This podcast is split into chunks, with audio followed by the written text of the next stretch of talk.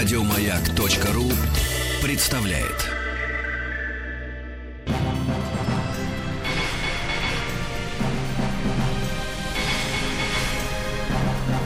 Собрание слов с Антоном Долиным. Здравствуйте, у микрофона Антон Долин. И сегодня э, наш гость, кинорежиссер Валерия Гагерманика. Лера, привет. Привет, привет, здрасте. Лера стала, в общем, одной из героинь этого года с картиной, которую она долго делала, э, и которая была показана на Московском фестивале. Фильм называется «Да и да», все еще так называется? Да, так и называется до сих пор. Фильм получил приз э, на Московском фестивале и был отмечен там как одно из событий. О нем много писали, много говорили. И в нем э, нарушено какое-то довольно большое количество табу, во всяком случае, для современного российского кино. Там есть эротические сцены, там есть нецензурная лексика. Было это показано еще, правда, до вступления в силу закона о запрете такой лексики. И потом, э, собственно, проката у фильма так и не было. Точнее говоря, был сверхкраткий прокат. э, Сколько там дней у вас? Три. Три дня фильм показывался, пока закон не начался. И дальше он исчез с радаров, и сейчас вроде бы снова появится. Ну, мы собираемся, да, потому что мы показывать тоже где-то не можем. Мы действуем в рамках закона. Вот. И очень много, короче, людей хотят посмотреть и пишут, и спрашивают все время. В общем, я не могу каждого приглашать к себе домой каждый раз. И, и где-то тоже не получается. Я вот думала, думала и решила убрать оттуда мат и в каких-то местах переозвучить. Ну, как-то так ювелирно это сделать. И я сомневалась в этом, потому что я все время боялась. Для меня это было... Ну, я тугодум просто. До меня долго все доходит. Я думала, что это просто запикивание такое. И, в общем, это некрасиво будет и помешает восприятию фильма. Вот, а потом я попросила своего звукорежиссера сделать пробу. Как было бы, если бы он как-то ювелирно, в общем-то, это все убрал. И такой мэджик вообще получился. Мне очень понравилось, потому что кусок, который он мне прислал, была просто, ну, обычная наша речь, которую типа, можно говорить, и ну, все как-то без запинки было, я не знаю. Очень круто. Вот, мы решили пятью разными способами переозвучить это все, как-то убрать, чтобы не было заметно, потому что если это заметно, что там мат, это не так круто. Вот, меня вот это смущало, что ага, а вот здесь вот там как бы мат, и вот запикали, еще что-то сделали. А, если уж убирать, то надо как-то так чистить, как будто так снято. Но это ощущается все на этом этапе как какая-то капитуляция и сдача позиций перед... Мне нет. У некоторых, да. Некоторые, кто узнал, что я это делаю, для них это так ощущается. Для меня это, наоборот, как борьба ну, за свой фильм. Это круто. Я очень обрадовалась, что мне эта мысль пришла в голову, потому что для меня не существовало другого варианта. А тут вдруг я поняла, что это возможно сделать. И смотрится очень круто, то есть без каких-либо потерь, там, атмосферных и, всего остального. Вот, поэтому, ну, в связи с этим у нас будет прокат. Федя сказал, что у нас Федя это Федор Бондарчук, который Да. продюсер фильма. Да. Все наши слушатели знают. Он сказал, что вот нас вроде ЦПШ там будет прокатывать. Ну, то есть большой, крупный и влиятельный прокатчик. Так сказал, да. Федя. Лера, а вообще то, что, ну, Андрей Звягинцев с ним тоже разговаривал, в фильме «Левиафан» есть э, та же самая ситуация, там есть э, матерная речь тоже, и она Но вряд ли она есть убирается. там в каждом кад- кадрике. Много, Много, довольно много. Один из, ну никто не посмотрел, потому что он еще не вышел и не было никаких толком показов, Мгм. кроме показа единственного в Сочи. Ну, там просто один из главных героев или главных злодеев, э, э, мэр небольшого городка, он практически только матом и изъясняет, э, что для него довольно естественно. А, но мне Андрей сказал, что там кто-то, у кого есть глаза и уши, он поймет, где есть э, мат, где есть нецензурная лексика. Э, Как тебе вообще кажется, это какой-то временный период мы сейчас переживаем, когда это вдруг ушло и вынуждено уйти с кино, вынуждено давно уже не присутствовать на телевидении. Очевидно, это будет касаться также и книг. э, Ну, по закону это так. И мат ведь не так давно существует э, в, э, ну, в легальном поле русского искусства. Существует, наверное, в неформальной всякой литературе в искусстве годов 60-х, да, когда там Москва петушки появилась, потом Довлатов. И в кино я знаю, что впервые это прозвучало в астеническом синдроме у Киры Муратовой, то есть это было 25 лет лет назад, получается, и, э, ну, там 27. И вот выходит, что этот период закрыт и закончился. Ну, я не думаю, что э, вот эта чистка, как бы, ну, кино без мата, это временное явление, да, закон?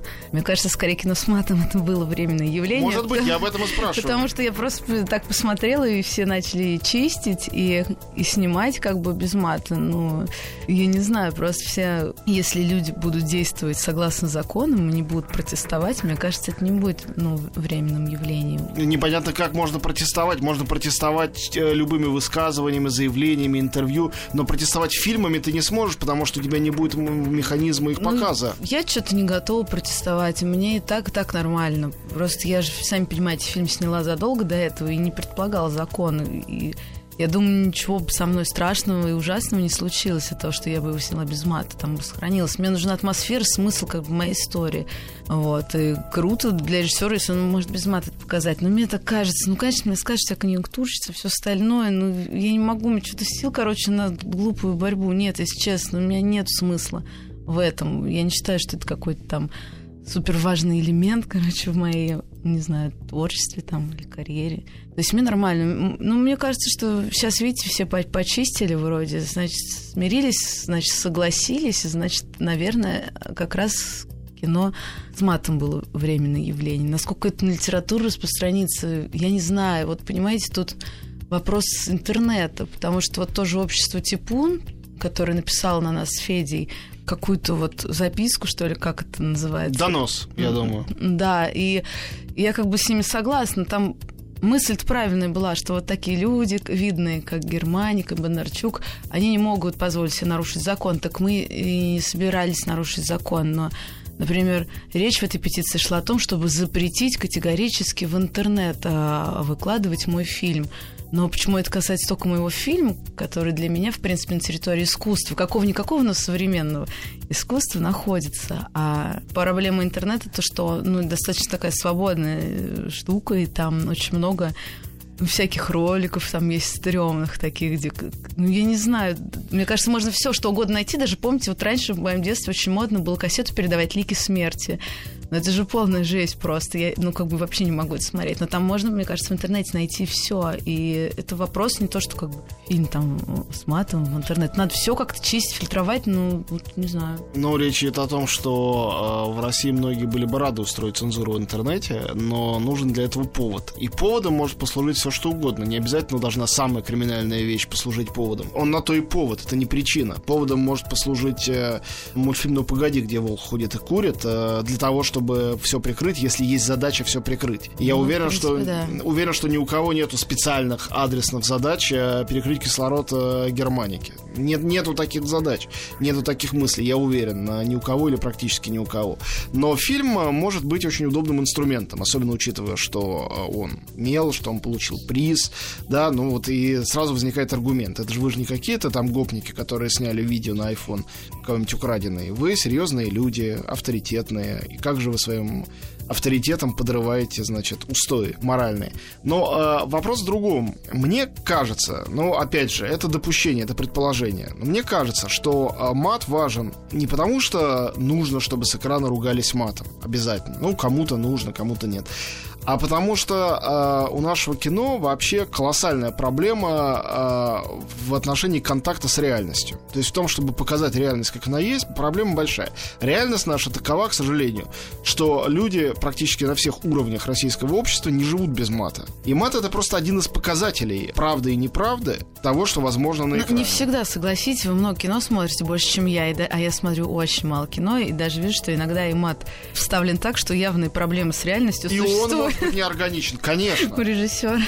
Безусловно. Ну вот все-таки э, может это быть э, дополнительным препятствием э, для того, чтобы... Ну вот я смотрел фильм, условно говоря, «Класс коррекции» Ивана Твердовского. Я знаю, что уже было известно об этом законе, о мате, когда фильм монтировался. Не знаю, как он снимался, но такое ощущение, что очень аккуратно все сделали, чтобы вообще это не употреблялось. Речь идет о подростках с отклонениями из провинции, которые, значит, очень свободно себя ведут во всех отношениях и чуть там не кончают самоубийством и э, сексом занимаются в туалете общественном, но при этом э, их речь абсолютно чиста и свободна от любой нецензурной лексики, при том, что, ну, мой сын начал первые матерные слова мне из третьего класса своей прекрасной спецшколы московской носить. Ну, вот, кстати, вопрос, да, по поводу того, что расходится, короче, реальность в фильме с реальностью в жизни. Не знаю, какая у него там... Ну, я просто не видела фильм, не знаю, какая цель стояла у автора. Да нет, это просто для примера фильм. Может быть, любой другой фильм. Нужна смекалка, наверное, режиссерская нужна. Нужно как-то придумывать. Нужно делать так, чтобы, видимо, не был этот диссонанс заметен.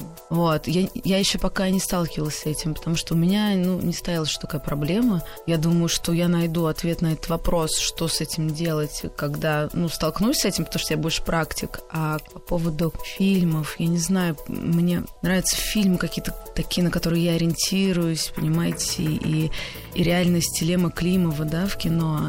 И, ну, ну, какие-то есть такие вещи, где тоже прям вот, ну, точно же люди ругались матом. Ну, прям, ну, и разговаривали матом, да, там, во время войны, во время ну, вот этого кошмарного бедствия и всего остального, особенно простые, как бы, люди, которые, ну, от земли. И ты же не думаешь об этом диссонансе, ты же не думаешь, что вот тут не хватает мата, и тут какой-то другой язык. Мне кажется, это зависит от режиссера, от того, как он формирует эту реальность, потому что есть же магия кино в кино, и говорят, вот в этом кино нет магии, вот это кино слишком вылизано, вот это кино холодное, вот это страстное. Мне кажется, здесь вот в этом вопрос. Я полностью согласен, э, за тем исключением, что мне кажется, что в искусстве вообще любом, забудем сейчас конкретно именно про кино, оно существует по конкретному принципу. Срываются какие-то покровы, ну вот как занавеску сдергиваешь, и рвутся у нее эти кольца, к которым прикреплены эти петли. И вот занавеска долго существует, ее никто не замечает, отодвигает, когда нужно, снова обратно сдвигает, ну, скажем, с эротикой. Там до определенного момента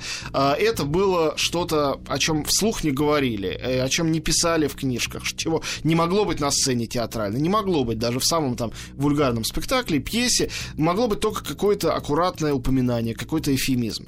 А потом раз наступил 20 век, кто-то сдернул это все, это стало возможно. После того, как стало возможно, обратно открутить, чтобы это стало опять невозможно, очень трудно. И люди уже понимают, что какой-то запрет, он это отменен. Как, это как натуральные письма и письма по интернету. А, да, например, да, ну, есть много других примеров, когда, когда прогресс, он идет вперед. И э, то, что, например, и говоришь, ну как, ну а Исхилу это было не нужно. Исхилу не было нужно, чтобы кто-то на сцене кого-то убивал. У него всех убивали за сценой. Наверное, могли древние греки изобразить фальшивую кровь. Но им-то не было нужно. А при Шекспире уже было нужно. И уже было неудобно, что умирают почему-то за сценой. Ну и так далее и тому подобное. То есть это развивается, и с эротикой, с матом, с массой других вещей, которые все еще полузапретны сейчас, все точно так же. Казалось, что там в перестроечном постсоветском кино, начиная с маленькой Веры, с каких-то других фильмов, той же самой Киры Муратовой, какие-то вещи, э, которые были запрещены, стали разрешены. Это все-таки был, получается, период, и нам удастся обратно отмотать в период, ну вот, Элем Климов, да, он снимал все-таки при Советском Союзе свои фильмы. Тогда, понимаете, были ограничения, а эти ограничения для настоящего творческого, для настоящей творческой души, они рождают вообще такие полеты фантазии. Я просто знаю, ну, по себе, потому что я нахожусь все время вот в этой работе. Я именно как бы головой, там, сердцем, что ли, работаю. Вот. И когда есть ограничения, у тебя всегда очень много разных выходов, типа фантазии больше развивается, ну и мышцы вот это как бы тренируются. Я не, не знаю. То есть правы те, кто говорят, что там при Советском Союзе была цензура, и вот тогда появился благодаря этому такой человек, как Тарковский, который ей противостоял, выходя в какие-то совершенно метафизические уже дали. Ну, мне вообще кажется, такой человек, как Тарковский, Тарковский мог появиться вообще в любое время. Вот, а, я так думаю тоже. Потому что он э, очень мощный, насыщенный по своему таланту. Он такие, знаете, вещи в своей книге «Мартиролог» написал. Когда я прочитала, я была в шоке, потому что они на века, то, что там написано. У нас в гостях Валерия Гай Мы говорим с ней и о ее э, фильме «Да и да», и вообще э, о том, что происходит в российском кино сегодня. Мы после короткой паузы вернемся. Антон Долин и его «Собрание слов».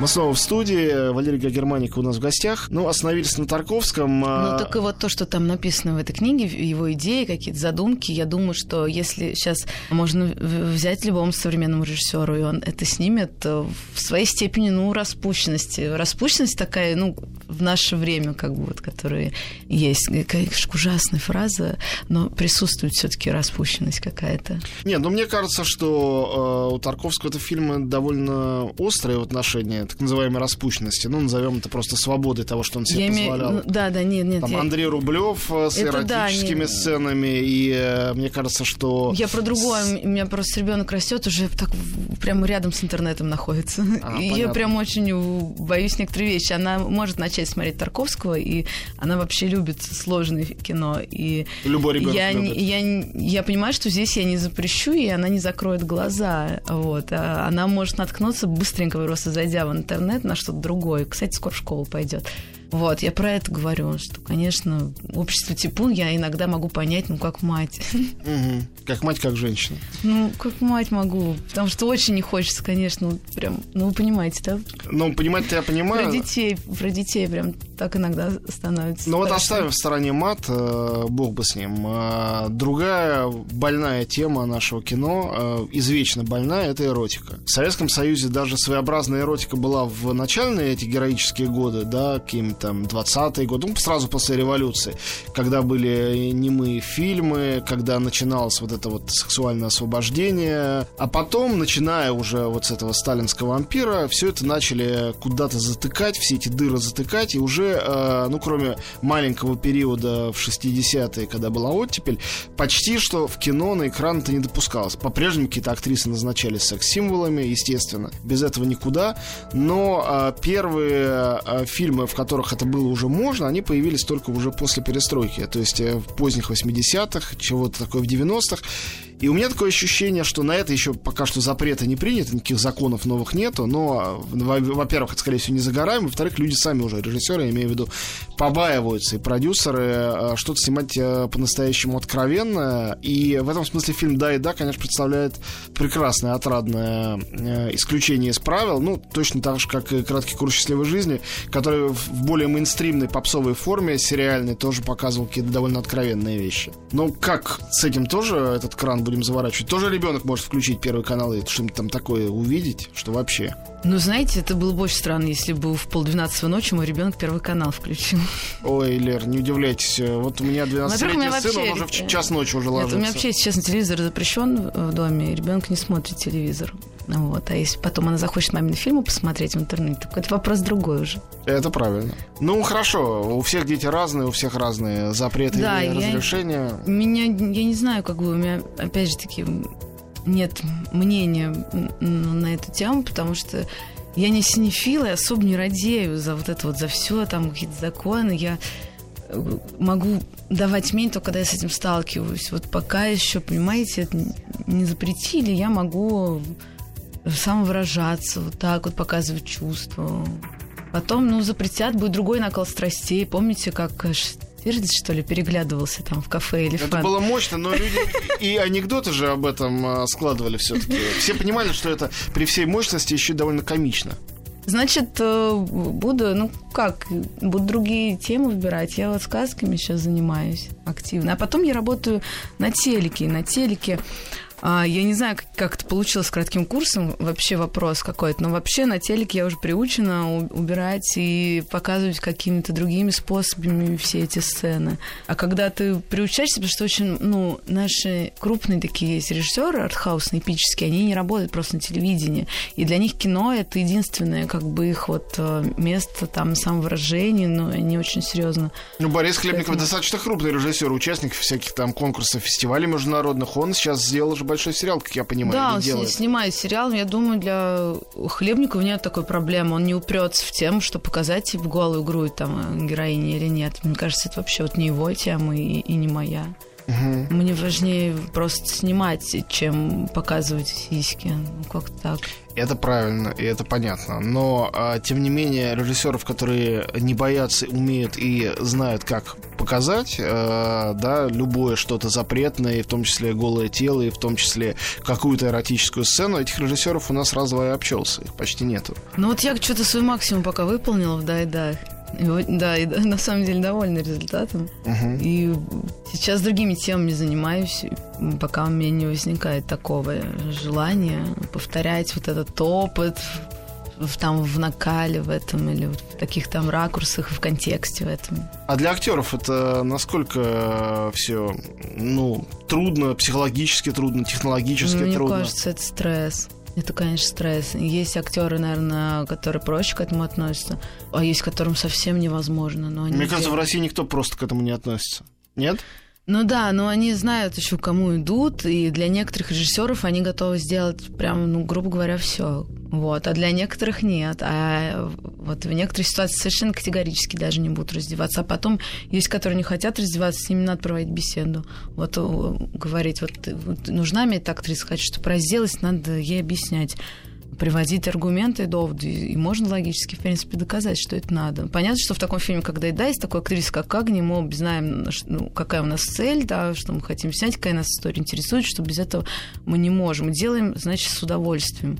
Потому что без удовольствия, если мы будем делать, ну это просто будет... Секс без удовольствия это худшее извращение. Да, это будет нервное расстройство. Мне очень стыдно, когда я сижу за плейбеком, правда, очень стыдно.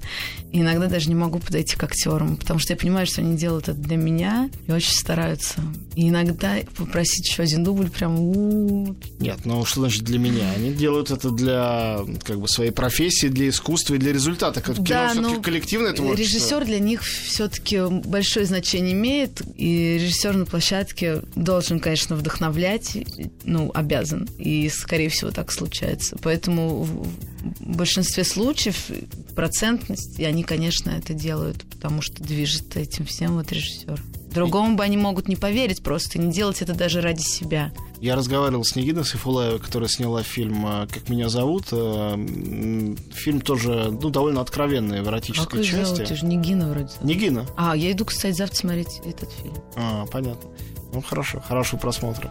Она просто рассказывала про то, как она встречалась с актрисами, отбирала для, для своего фильма, и до того, как начать о чем-то спрашивать и просить что-то пробовать, просто спрашивала актрису, готова она раздеться или нет для того, чтобы сняться фильм. Ну, не то, что раздеться, чтобы обязательно секс, а там голый выбежать из моря, например. И что там, 90% молодых актрис, молодых девочек, там, свежих выпускниц театрального вуза, или все еще студенток, моментально говорила нет. Да, но вы понимаете, что если это спросит Звягинцев, они моментально скажут да и выбегут в десятером голые из озера, если он это попросит. У нас в гостях Валерия Германика. Мы продолжим эту увлекательную беседу после краткой паузы.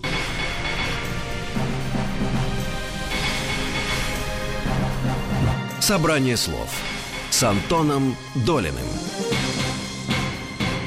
Мы снова в студии, Антон Долин у микрофона, Валерий Германик у нас в гостях. Но э, на самом деле я не убежден в том, что э, если попросит большой режиссер... Э, Почему попросит? Просто прикажет. Прикажет, да, скажет. Раздевайся. Ну, во-первых, может, это и не получится хорошо. Мне кажется, что все-таки вот эта культура тела, которая существует в американском кино, и точно существует в американском кино, потому что все американское общество пронизано идеями фитнеса.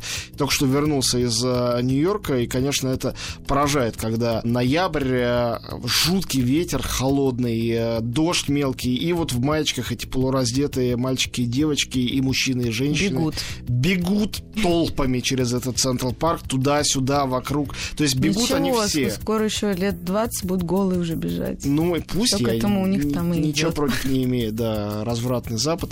Но, э, а Европа совершенно другое, начиная с революции хиппи, с 60-х годов, э, там есть, э, ну, особое отношение к эстетике раздевания и в кино, и, э, не знаю, на телевидении, в рекламе, в театре, где угодно это существует, как, э, в общем, норма для любого актера, любой актрисы. То есть э, каждый должен это уметь. Я считаю, что это тоже норма, что это каждый должен уметь, если отказываться можно в нескольких случаях только, и то, не, не знаю, нехорошо это. А с чем связано, Лер? Вот, ну как, у нас же понятно, что все смеялись, даже тогда смеялись, когда какая-то дама ляпнула, что в Советском Союзе Ну секса да. нет. Но это было очень давно. Э, Те, кто сейчас боится, стесняется, не хочет э, раздеваться, не может сыграть такую сцену, это люди, которые, многие из которых родились уже после СССР. Или у них прошли там первые 2-3 года. Я с этим сталкивалась только в рамках доверия или недоверия. Э, Если, допустим, ну, у меня есть актрисы, которые меня раздеваются, у других не будут. Они говорят, я не буду раздеваться у этого режиссера. Или сниматься, потому что я не знаю его. У него, например, дебют, или это какой-то там сериал. Я не уверена, зачем я... Вдруг получится плохо. Я не хочу потом э, тусоваться там, типа, голой в какой-то там сцене в хреновом кино. Но вот просто элемент так, вот такого доверия... А где-то можно в хреновом кино? Ну, вот где-то можно, не знаю, я вот, вот прям говорю, с чем я сталкивалась и почему они не хотели. Вот. Где-то они могут. У кого-то принцип, что в кино а, раздеваемся в сериале нет, потому что на телевидении могут родственники посмотреть. Mm. Вот, и, э, а в кино они уже и не обидеться. А, а кино можно, видимо, как-то утаить от них. Понятно. Но есть еще один момент. А, ведь это все, ну, как бы поверхностные проявления чего-то. Мат, раздевание, эротические сцены. Но э, есть э, суть. Она в том, что э, огромное количество молодых режиссеров э, делают какое-то кино, пытаются ну, какой-то обнаженный нерв э, затронуть и сказать о чем-то каком-то важном, но пока что фильмов, которые доходят при этом до аудитории, которым аудитория верит, в которых она себя видит, как в какой-то форме видит свое отражение, но пусть оно будет искаженное, пусть это будет там комическое, гротескное. Понимаю, Этих да. фильмов почти нет. Кроме фильма «Горько» мало что можно назвать. И то потому, что это комедия дико острая, ну и как-то она людям э, пришлась. Но это народная такая. Да, совершенно верно. Но мы же понимаем все, что это исключение из правил. Что комедии отечественных, которые пойдут действительно в народ, на которые люди пойдут смотреть без специальных звезд и без агрессивной рекламы, их почти нету. А если говорить о серьезном кино, о драмах, драма, которую люди будут смотреть, это пока что вообще из области фантастики в нашем кино. Ну, не знаю, я что-то так... Я вот, опять же таки, не в теме, но вроде так много фильмов вышло сейчас русских. Именно. Они еще много их снимают, а все вот Ну, как-то... во-первых, мне показалось, что чуть больше стало режиссеров и очень молодых. И мне всегда казалось, что, конечно, повторюсь, но не становится... Ну, режиссер человек с большим опытом. Не опытом, конечно, о котором я там, ну, можно подумать, а опытом внутренним. Какой-то базы, что ли, ну, не всегда позитивный. Все-таки надо что-то очень, ну, хотеть, что ли, сказать, поделиться, показать.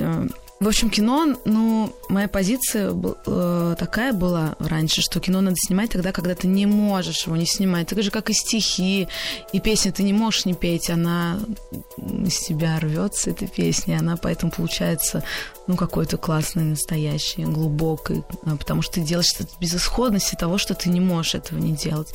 Сейчас очень модные такие профессии креативные, понимаете, режиссер, фотограф, журналист, а, вот искусство, и современное искусство, и вот эти все штуки их а, ну, такие популярные вообще профессии стали. Сейчас, не знаю, каждый первый фотограф, каждый второй режиссер.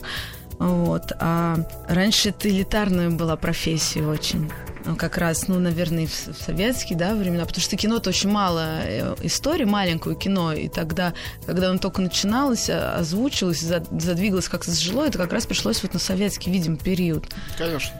И прорваться, ну, прийти так вот просто, без э, вот какой-то, не знаю, и тут и внутренняя драма нужна, и особый склад э, какой-то это вот это, не знаю, все они опутаны всерьез какой-то общей нервной системой.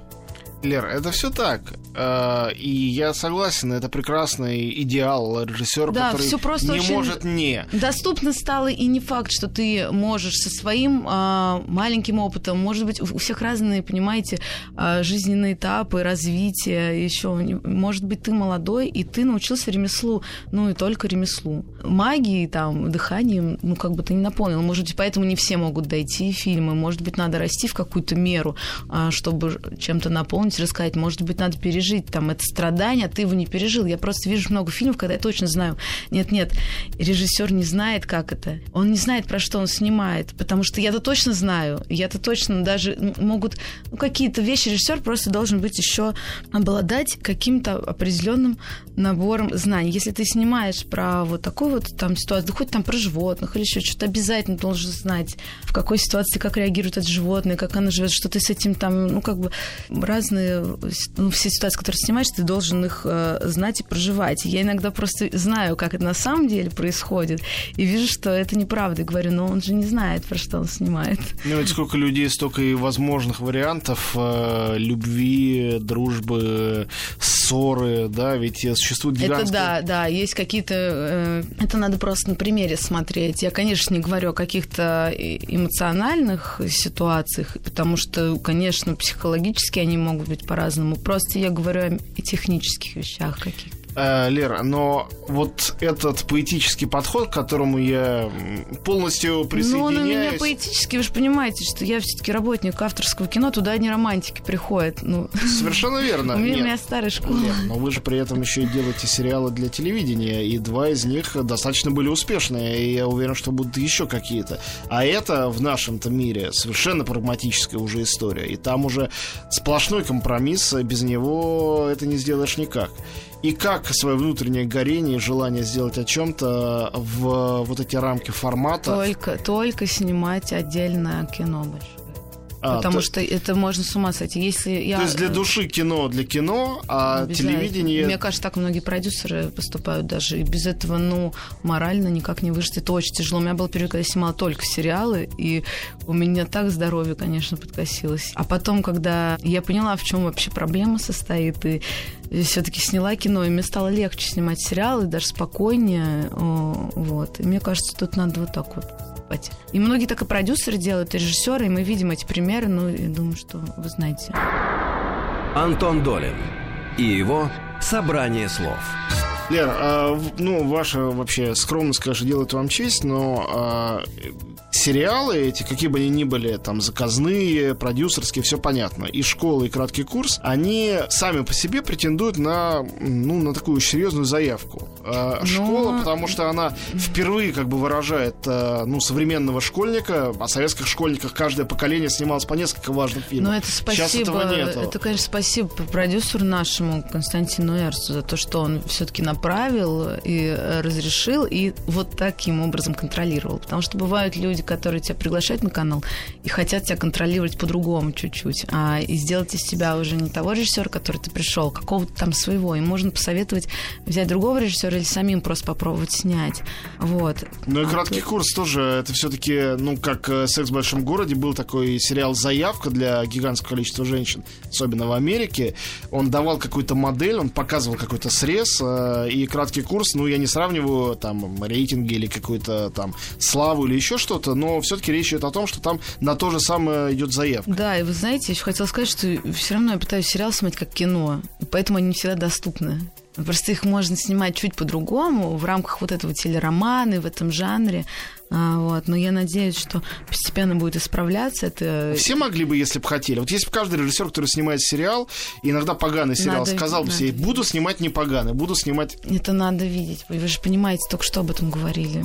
Это просто вот так должно быть. То есть есть или нет? Ну, это как люди на пианино играют. Можно выучить ноты, понимаете, и будет все технично. А когда играет человек, который супер супер классный, играет, у него вдохновение, совершенно все по-другому.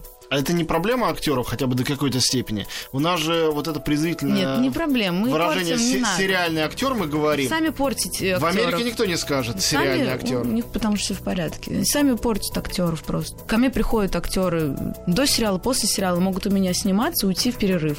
Приходит совершенно другой человек. Я говорю, «А что, почему все растеряли? А почему вот это вот мне такие оценки делаете страшные? Вот. И говорит, ой, Лер, прости, да. Вот прости, замылился. Вот играю там 100 серий, замылился. Мы сами их портим просто. Ты тут актер не виноват. Актеры вещи очень пластичные. И можно вообще медведя научить танцевать, в цирке на велосипеде ездить, а актеры тем более. Ну да, и даже плохой актер, как известно, как испорченные часы, которые дважды в сутки правильно показывают время. Для любого актера можно найти, э, ну и многим режиссерам это удавалось, тот ракурс, э, можно, ту конечно, роль, в которой конечно, он будет это, гений. Это, это зависит от режиссера, да, и, и да. Ну понятно. А как, если коротко давать прогноз, э, вам кажется, все-таки Будут наши сериалы улучшаться и улучшаться? Каждый год появляется Нет, один, они, два, три. Э... Они улучшаются. Вы же понимаете, что они улучшаются. И производители этих сериалов говорят, что они улучшаются. Но я когда смотрю, мне кажется, что они просто в другую сторону немножко улучшаются. Что это значит? Ну, вот какой-то, знаете, некоторые хотят снять классный... Не могу, не хочу называть каналы. Классный модный сериал и они в какую-то вот другую сторону улучшаются. Начинают снимать классный сериал, не, в общем, то ли не как кино, то ли не как сериал. не знаю, но они явно улучшаются, но не в, не в это, не, не в кино, не в магию кино, не, не в то, что а зритель, он будет отвыкать и отвыкать. И потом будет смотреть такие, как школа, или как краткий курс, или еще что-то вдруг я сниму. И будет говорить, нет, это очень... Они так натурально играют, это неприятно. И эта камера, как взгляд человека, это неприятно. Им просто физиологически. Здесь мы доходим до еще одного участника этой цепочки, да, актеры, продюсеры, режиссеры, мы об этом всем поговорили, но есть ведь еще зрители, его ответственность тоже есть за то, что он хочет смотреть, чему он дает там, сумасшедший рейтинг, чему он не дает никакого своего доверия, что он не желает смотреть. Или все это зависит от того, как поставить в сетку, а зритель, он чем ему покажет, что и будет смотреть. Вот в этом бизнесе я вообще никогда не разбиралась, как там, э, что поставить. Нет, я тоже в этом не разбираюсь. Я не, не претендую на это. Да бог с ним. А, не в этом вопрос. Не знаю, я, видите, вот как-то э, и на телеке что-то там вот делаю. Вроде бы что-то смотрят. А потом я знаю, что они все равно делятся, зрители, потому что кто-то прям фанат, знаете, в кино любит ходить вообще не смотрит телек, а кто-то прям супер только телек. И в кино не ходит совершенно. У меня есть такие знакомые или родственники. Поэтому я знаю, что в кино я могу вот рассказать о себе вот или о своем чем-то, или о чем-то, какой-то истории. Вот именно таким способом для людей, которые будут это смотреть и воспринимать. И на телеке не могу это показать. Потому что они не будут это воспринимать. Потому что они другое совершенно смотрят. Потому что это разные люди, которые ходят в кино ну, и деньги ну, платят. они разные. Ну, они в основном разные. Я статистику не знаю, но по моим ощущениям они разные. По отзывам, по моим, ну, даже которые у меня есть там группы, куда люди выкладывают и обсуждают какие-то фильмы мои, там, что-то сериалы. Вроде бы как бы и разные. У нас в гостях Валерий Германика. После короткой паузы вернемся. Собрание слов с Антоном Долиным. Мы снова в студии. Антон Долин у микрофона и Валерий Германика у нас сегодня в гостях. Лера, я, можно под конец э, себе позволю несколько личных вопросов, но не, не чересчур интимных. Да, давайте, я попробую. Давайте. Я, как э, защитник ваших фильмов, регулярно сталкиваюсь с отпором э, ненавистников этих фильмов, которых много, но самое интересное свойство этих ненавистников то, что большинство из них никаких этих фильмов не смотрело. Да, и да, есть да- такая история. Даже не собираются, потому что говорят, вы на нее посмотрите, что у нее за имя, какая-то германика, татуировки, пирсинг. Нет у вас ощущения, что вы оказались пленницей какого-то образа, созданного сколько-то времени уже назад, и заложницей этого имиджа, который в реальности никакого отношения к фильмам как таковым не имеет. Если их смотреть и не знать, кто их снял, там просто титры отрезать, то ну, никто в жизни и не догадается. Мужчина, женщина. Мне кажется, это совершенно нерелевантно. Ну да, но по поводу э, а, нет, я думаю, что я не, не чувствую себя, не ощущаю заложником этого образа, потому что в данном контексте это вообще никак э, не влияет. И я не знаю, я никого не, не, не гоню ж палкой смотреть кино, и это, наверное, не обязательно. Это ясно. Ну, просто... Ну, как, может, в чем другом в жизни это может проявляться. Вот. И то я так смотрю, что очень много добрых людей, адекватных и понимающих. И даже я это вижу, когда за ребенком в сад приходила, когда я прихожу к ним в школу, а, когда я общаюсь вот в этом, во всем, вот э, на всех этих занятиях. Очень во многих других, короче, спектрах я вижу, что никак мои татуировки и имидж, который каким-то образом вообще получился, а, действительно, который Э, мало, наверное, отношения имеет ко мне на данный момент. Вот, не влияет никак.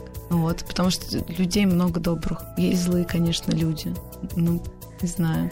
Ну, а на съемочной площадке и при работе это как-то влияет, воздействует? И есть кто-то, кто скажет, что я не буду слушаться, какая-то девчонка пришла вот... А Но у меня уже не, не, не... Или есть своя команда, которая... У меня уже не такой вариант, что мне могут там у кого-то дать или навязать. Обычно люди сами хотят прийти, работать. Мы никого не держим там вот, и... Ну и вообще, в принципе, такого не должно быть на площадке, что если ты пришел в кино, то режиссер, это, конечно, твой закон, ты, ну, непрофессионально себя ведешь, если скажешь, что ты не будешь там подчиняться, потому что это скорее не подчинение, не приказы, это на контрактной основе обычная работа. Вот, но у меня такого нет, потому что люди сами приходят работать, и мы уже берем их, исходя из их как профессиональных данных. А никаких же ненавистнических э, не было э, происшествий, скажем, профессиональной жизни или около того? Я спрашиваю, потому что э, очень радовался, наблюдая сейчас на кинотавре в этом году, где там две трети участников были участницами, молодые постановщицы в основном, какие-то дебютантки, и совершенно отлично они ну, по-другому смотрят на жизнь, что-то новое, свежее приносят. Но э, когда с ними разговариваешь, почти все рассказывают, что, ну, лучше, что слышишь, это, ну, смотри-ка, ты девчонка, а вон как хорошо у тебя получается-то. Нет, такое не звучит нигде? Нет, по-моему, нет. Даже такого не было, потому что я не недавно уже в этой, во, во всей... Ну, некоторое время, да. Вот, и меня как-то так изначально и воспринимали, потому что когда я еще пришла, куда лет 10 назад не было такого количества молодых вот женщин там или вообще. Да женщин. и даже и мужчин, молодых вообще было мало. Не, было, да. И тогда я воспринималась как, как коллега, что ли. Очень ко мне добры были э, все и поддерживали меня. Это, это было классно. Не было такого, что девочка там и что-то еще вот с этим связано, как вы сказали. Нет, но наоборот, как-то даже как вот за пацана принимали некоторые, мне кажется. Это хорошо, это, наверное, комплимент. Типа мужик Германика, да, молодец. Ну, на Руси, во всяком случае. Лер, а э, если говорить о каких-то, ну, началах, а с чего все начиналось? Ну, я не предлагаю рассказывать длинную историю, как я решила стать режиссером, как это вышло, но э, очень много все сетуют сегодня, что наше кино сегодня не такое, как в Советском Союзе, потому что ушла школа, потому что нету этой традиции, потому что она не передана, и все, что в Авгике уже сейчас, не сейчас, сейчас все запретят, вернется быстренько традиция. Вернется? Да, первый зажим спадет, когда, и нервы, нервы. Это вот что традиция традиция об, обходить закон, э, как сказать, самое важное, и при этом показывать не, свое не нет, показывать свое мастерство, показывать свои чувства, эмоции, мастерство свое режиссерское показывать вот именно в таких рамках, чтобы оно процвело, понимаете, через асфальт как росточек зеленый. Лера, а вот для вас чьи, какие уроки были наиболее важные? Вот, ну, в начале обучения ремеслу, и когда все-таки была мне... неуверенность я, я поняла один, одну такую простую вещь, но мне кажется, что мне вот мой мастер Марина Разбежкина все-таки а, этому научила моментально и быстро вспоминать свой опыт, любой во всем, опыт общения с людьми, а, движения людей, манеры, и передавать туда все, вкладывать в кадр, быстро наделять своих персонажей образами, рассказывать рассказывать им можно бесконечно и долго. Это мое самое любимое. Могу придумывать им привычки, еще чего-то. То есть вспоминать свой опыт быстро. И идти по улице и видеть, ну, как во всем уже кино видишь, думаешь, так, я это вот возьму, вот это еще возьму, вот это очень классный образ, обязательно его использую. В общем, навык документальный, но при этом работает, видимо, в игровом кино тоже От прекрасно. этого получается объем в кино, ну, в твоем, которому верят, которые запрещают и которые не любят даже несмотря уже, потому что настолько идет энергия туда и дальше, и сарафанное радио, ну, как бы слава, это неважно, хорошая или плохая, от фильма, а, вот, от этого объема и насыщенности, видимо, правдивости. Вот люди, ну, как некоторые боятся реальности, но мы это и так все знаем. Думаю, наверное, да. Лер, не залезая в новые всякие проекты, в которые там, предположим, запрещено и нельзя залезать, э, чтобы подробно их разбирать, все-таки я спрошу, после вот этого «да» и «да», очень маленького фильма, который люди скоро увидят, и можно будет э, о нем как-то детальнее говорить, сейчас трудно разговаривать, когда многие наши слушатели этого не смотрели. Ой, вообще, это хочется потом детально поговорить. Да, это слушать. понятно, конечно. А, чего хочется, какой хочется фильм снять? Вот чтобы он был совершенно другой, или есть э, вот в этой интимной интимной области что-то недоисследовано для вас, куда хочется дальше развиваться, смотреть и делать. Ведь э, фильм такой минималистский на двух всего практически персонажей. Э... Ну да, тогда я его для себя немножко с опозданием сняла, потому что было время такого героя. Вот, зависит все, ну, как бы что ты хочешь там показать от героя, наверное, скорее всего, какой у тебя герой. У меня сейчас вот мы с Сандриком. Может, Сандрик услышит меня и пришлет мне наконец все, что я у него прошу. Сандрик уже... это Александр Родионов, сценарист. Месяц, месяц уже ничем не шлет, но мы с ним начали, да, у нас с ним две, два сценария в разработке. Вот. И герои у нас волшебные. Не, не знаю, я пытаюсь. Мне нравится соединять. В общем, э, как слогу писал, беру серый, грубый кусок жизни и делаю из него творимую легенду. Что-то типа того. У нас в гостях была Валерика Германика, кинорежиссер, автор фильмов «Все умрут, и я останусь» и «Да и да», также двух сериалов «Школа» и «Краткий курс счастливой жизни». Фильм «Да и да», несмотря на то, что долго э, все высказывали исключительно пессимистичные прогнозы, все-таки скоро выйдет на, да, скоро выйдет. на российские экраны. Все посмотрим и вернемся к этому разговору еще не раз. Да, спасибо, пока. Спасибо, Лера. Антон Долин и его «Собрание слов». Еще больше подкастов на радиомаяк.ру